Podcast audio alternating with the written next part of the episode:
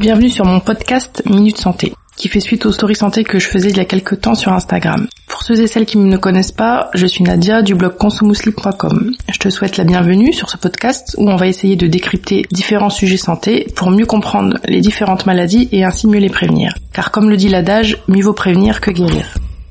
Après une longue absence de ma part, on va reprendre tout doucement le podcast. Je suis hyper contente de te retrouver dans ce 22e épisode du podcast où on va aborder le sujet de la charge mentale. Un sujet qui touche de nombreuses personnes et surtout nous, les femmes.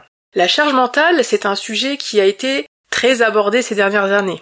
Il a été euh, mis en lumière entre les années 2015-2021 et euh, a permis une conscientisation. Il faut savoir que c'est une notion qui n'est pas nouvelle, qui n'est pas apparue dans les années 2000, mais euh, qui était déjà connu dans les années 70, mais pas aussi connu et pas aussi médiatisé. Donc cette prise de conscience euh, lors de ces dernières années et cette mise en lumière, elle concerne surtout la charge mentale concernant les femmes, qui sont à la fois maman, à la fois épouse, à la fois fille, à la fois sœur, à la fois femme active, autant de casquettes qui font que la charge mentale qui s'exerce sur les femmes est multifactorielle. Donc il est important que cette charge mentale soit conscientisée, par la personne concernée, mais aussi par son entourage afin de mieux gérer la situation et éviter les complications qui en découlent. Donc dans la première partie de cet épisode, on va essayer de voir ensemble ce qu'est la charge mentale, quelques-unes de ses causes et ses différentes sortes. Et dans la deuxième partie de l'épisode, on verra ensemble les différents symptômes de la charge mentale ainsi que quelques pistes de solutions. Je te souhaite une bonne écoute, mais avant ça, j'aimerais lire un commentaire qui m'a été laissé sur Apple Podcast par Will Miss Late, je sais pas si je le prononce bien, et qui dit Rien à dire, podcast très intéressant, pas très long, structuré, clair et concis. Merci à toi pour ton soutien et ton commentaire. C'est toujours motivant de voir vos retours positifs, car n'empêche, faire un podcast surtout dans le domaine de la santé, ça demande énormément de temps et d'investissement. Alors merci à toi, euh, je vais t'appeler Will Smith, c'est plus simple, et à tous les autres pour votre soutien. Si toi aussi tu souhaites soutenir le podcast totalement gratuitement, n'hésite pas à le noter, à laisser un commentaire sur Apple Podcast, sur YouTube ou sur toute autre plateforme d'écoute. N'hésite pas à t'abonner sur ta plateforme d'écoute habituelle et à partager les épisodes qui t'ont plu autour de toi. Comme je le disais déjà en introduction, la charge mentale est une notion qui existait déjà vers la fin des années 1970. Seulement, la prise de conscience est relativement récente et date de quelques années seulement.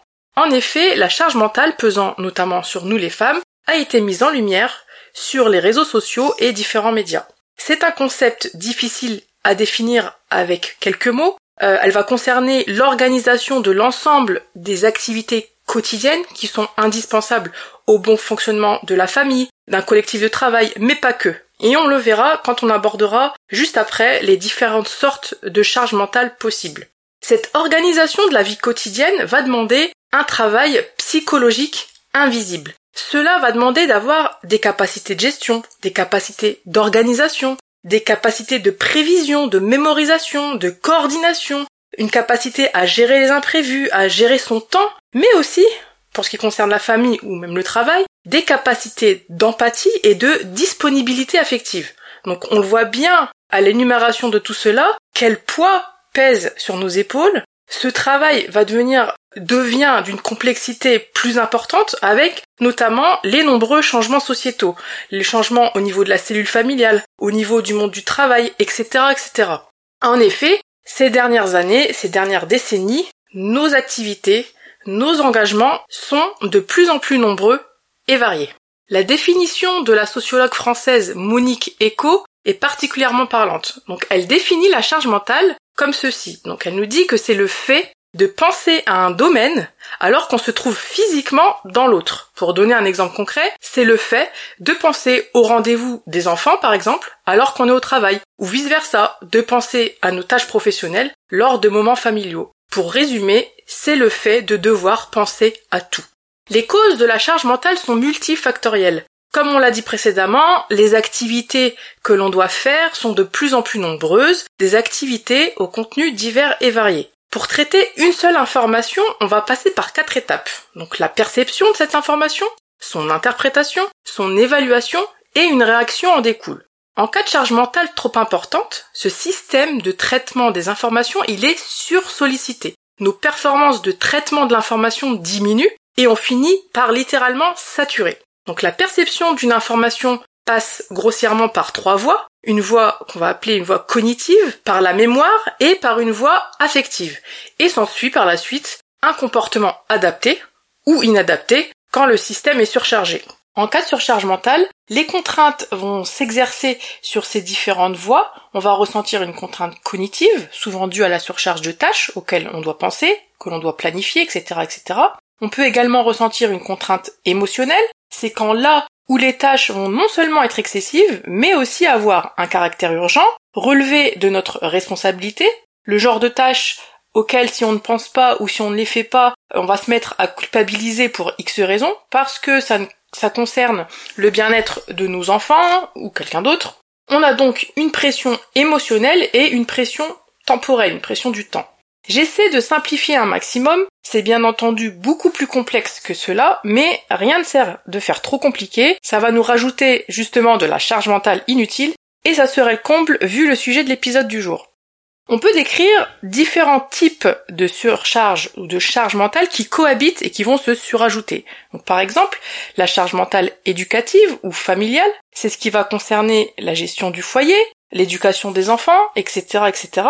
La charge mentale émotionnelle, qui peut tout autant concerner la sphère privée que la sphère professionnelle, et qui justement engage des compétences telles que l'empathie et la disponibilité affective que l'on doit déployer dans sa vie privée ou dans certains métiers en plus de tout le reste. On peut aussi citer la charge mentale au travail, la charge mentale écologique, etc., etc.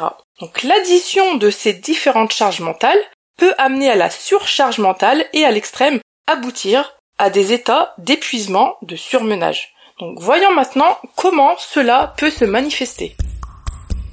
Finalement, nos réactions à la charge mentale, ou devrais-je dire à la surcharge mentale, sont les mêmes que celles secondaires au stress, et on peut donc observer les mêmes effets négatifs sur la santé. Ces différents symptômes vont se manifester globalement dans quatre sphères principales, au niveau physique, au niveau émotionnel, au niveau intellectuel et enfin au niveau comportemental. Et comme dans le stress, on va observer différentes phases. Une première phase qui doit nous servir d'avertissement, d'alerte, et qui concerne la majorité du temps la sphère émotionnelle et affective. Une deuxième phase où les différents symptômes observés seront légers. Dans la troisième phase, on commence déjà à accumuler et donc les symptômes deviennent plus importants et plus profonds. Et enfin, la dernière phase où on peut parler d'épuisement. C'est la phase où tout décline et où l'on est dépassé et tout finit par s'effondrer. Voyons ensemble quelques-uns de ces symptômes. Dans un premier temps, je vais vous les énumérer par catégorie de symptômes, donc physiques, émotionnels, intellectuels et comportementaux. Et pour que ça puisse te servir de repère, je vais les énumérer par la suite par phase. Comme ça, dans le cas où tu es concerné par ce sujet, cela te permettra de te situer et d'entreprendre les bonnes actions en fonction du stade où tu te situes.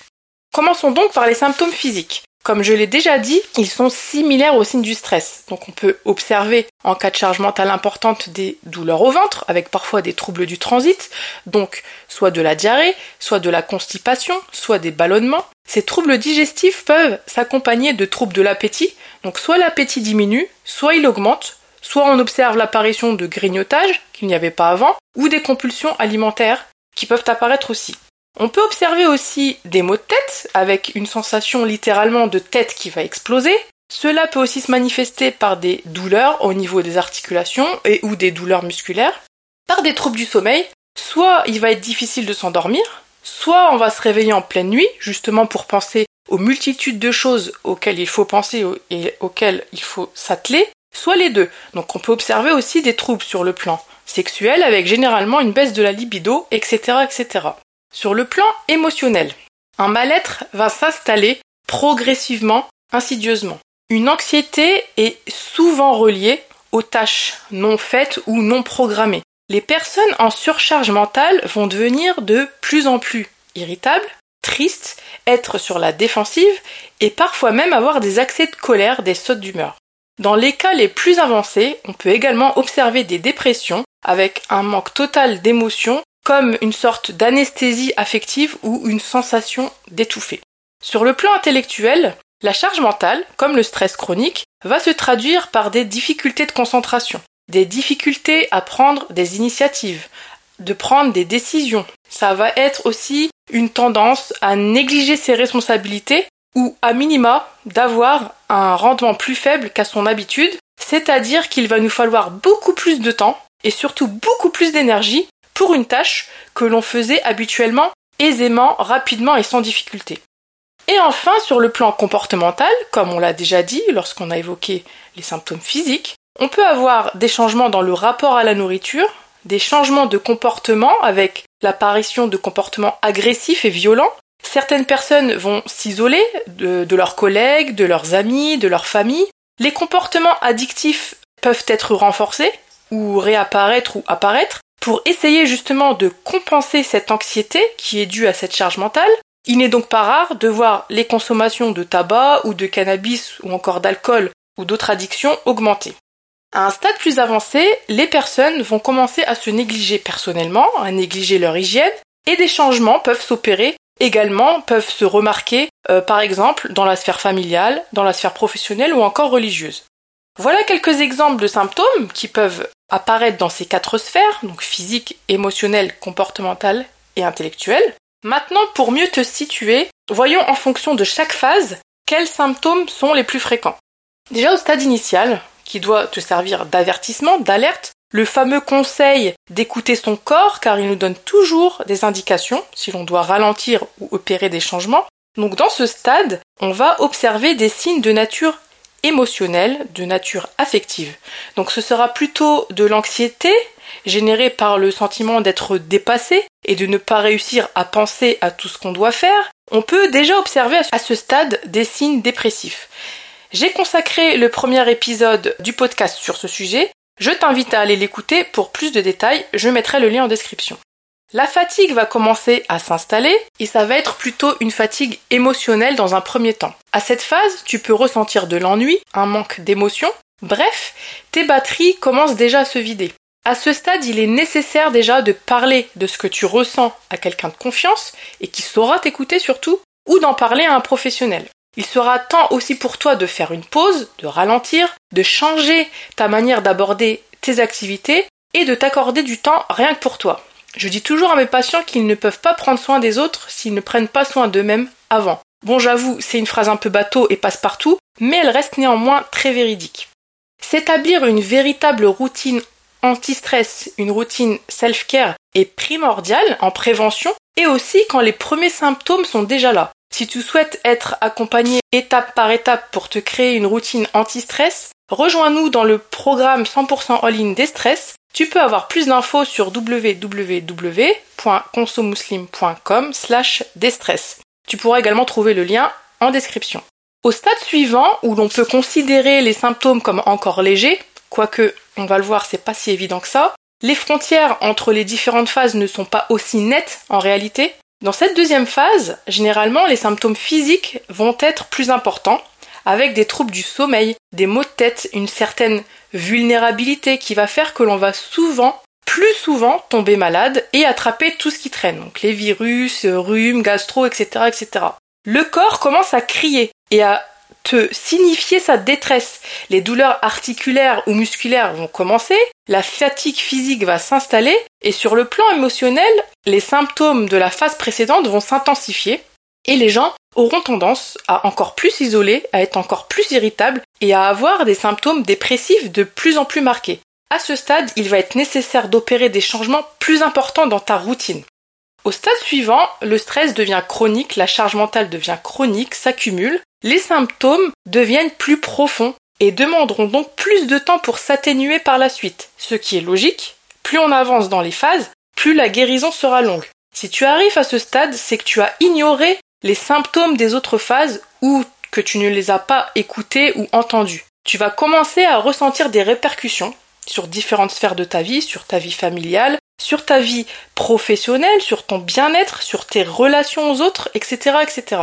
À cette phase, à guise de compensation, on remarque parfois une augmentation, même parfois, même très souvent, une augmentation des addictions, dont le tabac, comme je l'ai dit tout à l'heure, le cannabis, l'alcool ou d'autres addictions sans substance. Les symptômes dépressifs s'aggravent aussi, la fatigue est de plus en plus prononcée, la perte d'intérêt sur le plan sexuel est encore plus prononcée, et peuvent apparaître différents conflits, que ce soit au travail, avec les amis, des conflits conjugaux, etc., etc. On retrouve également des douleurs physiques au niveau de l'estomac, pouvant aller jusqu'à l'ulcère, des insomnies, et sur le plan émotionnel, des crises de larmes, de l'anxiété de plus en plus importante que lors des deux premières phases, et une nervosité très présente, une psychorigidité et encore une fois un retrait de l'isolement. Tout cela en fait rentre dans un mécanisme de défense de l'organisme. À ce stade, comme tu peux le voir, il est urgent d'agir au risque de glisser vers l'épuisement. À ce stade, il est essentiel de consulter un professionnel de santé, un psychologue ou autre. Cette aide psychologique est fortement recommandée pour passer ce cap. Je ne dis pas qu'il n'est pas possible de s'en sortir tout seul, c'est vraiment du cas par cas, mais même une aide ponctuelle euh, pourra s'avérer bénéfique. Enfin, à la dernière phase, où l'organisme tout entier est épuisé, affaibli, vidé, c'est une phase où tout s'effondre, un peu comme dans le burn-out. J'ai d'ailleurs également consacré un épisode du podcast sur le burn-out, je t'invite à aller l'écouter, je mettrai également le lien en description. À cette phase, il est parfois impossible de travailler, impossible de s'occuper de ses enfants, de sa famille, même de soi-même, quasiment impossible parfois de faire tout simplement. On peut retrouver de graves dépressions avec une baisse de l'estime de soi, avec un risque de suicide non négligeable chez les personnes à risque, une fatigue chronique extrême, on peut observer sur le plan purement physique une augmentation des crises d'asthme chez les asthmatiques, une augmentation des pathologies du cœur, etc., etc. Au niveau comportemental, des accès de colère ou de rage incontrôlés peuvent survenir. La personne aura tendance à surréagir à des événements pourtant mineurs. Bref, tu l'auras compris, à ce stade, se faire aider n'est pas une option, il faut aller consulter le plus vite possible. On va voir ensemble maintenant quelques pistes de solutions. La première étape est la conscientisation du problème, c'est-à-dire prendre conscience que l'on est dépassé et surtout l'accepter. Sans cette prise de conscience, la suite n'est pas possible, car la, personne concernée va rester dans le déni et continuera dans sa routine autodestructrice.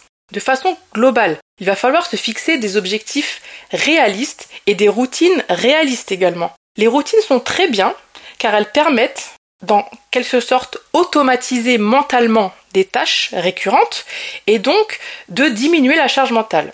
Elles restent bénéfiques seulement si elles restent réaliste. J'insiste. La charge mentale survient souvent car on est sur-sollicité. Il convient donc de faire du tri dans ce que l'on a à accomplir. Faire le tri et ne garder pour nous que les tâches non délégables, que les tâches qui ne sont faisables que par nous-mêmes. Pour le reste, il faut savoir partager avec votre conjoint, impliquer les enfants, la famille, voire se faire aider par quelqu'un d'extérieur et dans un troisième temps de supprimer les tâches inutiles parasites que vous faites mais qui ne sont pas forcément utiles. En amont, ou plutôt deux, prioriser et déléguer. Il faudra également lâcher prise et arrêter de vouloir que tout soit toujours parfait. Je rigole parce que je suis pas du tout euh, bien placée pour vous dire ça. Donc je disais, il faut également lâcher prise et arrêter de vouloir que tout soit toujours parfait. Si quelqu'un fait une tâche à votre place, il faut savoir accepter qui ne le fasse pas de la même manière que vous. Parallèlement à ça, au lieu de toujours faire des to-do list, pensez également à faire des did list. Ça te permettra euh, de voir tout ce qui a été fait, mais aussi ça va aider à faire prendre conscience à ton entourage que tu en fais beaucoup trop et que tu penses à beaucoup de choses. Car tu peux aussi faire des listes avec simplement des choses auxquelles tu penses même si elles ne sont pas faites. Car ce sont des choses qui contribuent à la charge mentale. Ça te permettra de coucher sur papier tout ce qui t'encombre la tête et de sensibiliser ton entourage. Donc voilà une excuse supplémentaire pour te procurer un joli carnet et de le remplir pour éviter la surchauffe mentale. En plus de tout ça, il est essentiel, obligatoire j'ai envie de dire, de t'accorder du temps, par exemple de 15 à 30 minutes, mais je dis ça de façon indicative, ça peut être plus, par jour, rien que pour toi et de sortir de ces dictates comme quoi prendre du temps pour soi, c'est égoïste. Non, c'est primordial à ta santé mentale et peu importe ce que tu fais ou plutôt ce que tu ne fais pas pendant ce laps de temps, tu peux faire euh, une balade, une douche, de la lecture, de la méditation, dormir, euh, rien faire, etc., etc. Bref, quelque chose qui va te ressourcer. Il faut aussi savoir dire les choses clairement à ton entourage d'exprimer le fait que tu as besoin d'aide, que tu te sens dépassé, car ils ne devineront pas de même, même si nous les femmes, on a souvent tendance à vouloir que l'autre, enfin nos conjoints généralement, comprennent euh, ce que l'on ressent sans parler. Donc il faut pas hésiter aussi, et euh, pour terminer, donc ne pas hésiter, ni avoir honte, parce que ça reste quand même un sujet tabou, de se faire aider par un professionnel de santé, comme un psychologue par exemple, pour passer ce cap. On a vu dans cet épisode ce qu'était la charge mentale. Tu as pu voir qu'elle se manifestait par beaucoup de symptômes similaires à ceux du stress et qu'elle s'exprimait dans quatre grandes sphères. La sphère émotionnelle, la sphère physique, comportementale et intellectuelle.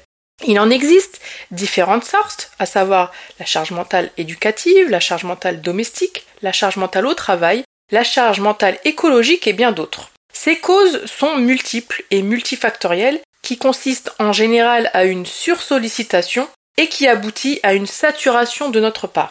Pour éviter l'épuisement dû à cette charge mentale, on a vu que la première étape était de prendre conscience de tout cela, de sortir du déni, puis dans un second temps de revoir son organisation, de faire un tri sur ses différentes tâches en n'en gardant que les non délégables, de partager les autres et de supprimer les tâches inutiles de son quotidien. On a vu également l'importance de s'établir une routine. Parallèlement à cela, on a vu qu'il ne fallait pas hésiter à exprimer ses besoins et ses émotions à son entourage pour qu'ils fassent leur part et aussi d'impliquer les enfants si l'âge le permet bien entendu. Prendre soin de soi n'est pas une option non plus. Il est primordial de faire des breaks assez réguliers pour éviter la surcharge mentale et exit la culpabilité et surtout le perfectionnisme. Lâcher prise sera le maître mot et bien entendu, dans certains cas, se faire accompagner par un psychologue ou un autre professionnel de santé sera nécessaire. J'espère que cet épisode t'a été utile. N'hésite pas à le partager à une personne concernée par la charge mentale, la surcharge mentale. Tu peux retrouver le résumé écrit du podcast directement sur le blog avec tous les liens cités. Si ce n'est pas déjà fait, abonne-toi au podcast Minute Santé pour ne rater aucun épisode. Je te dis à bientôt pour un prochain épisode.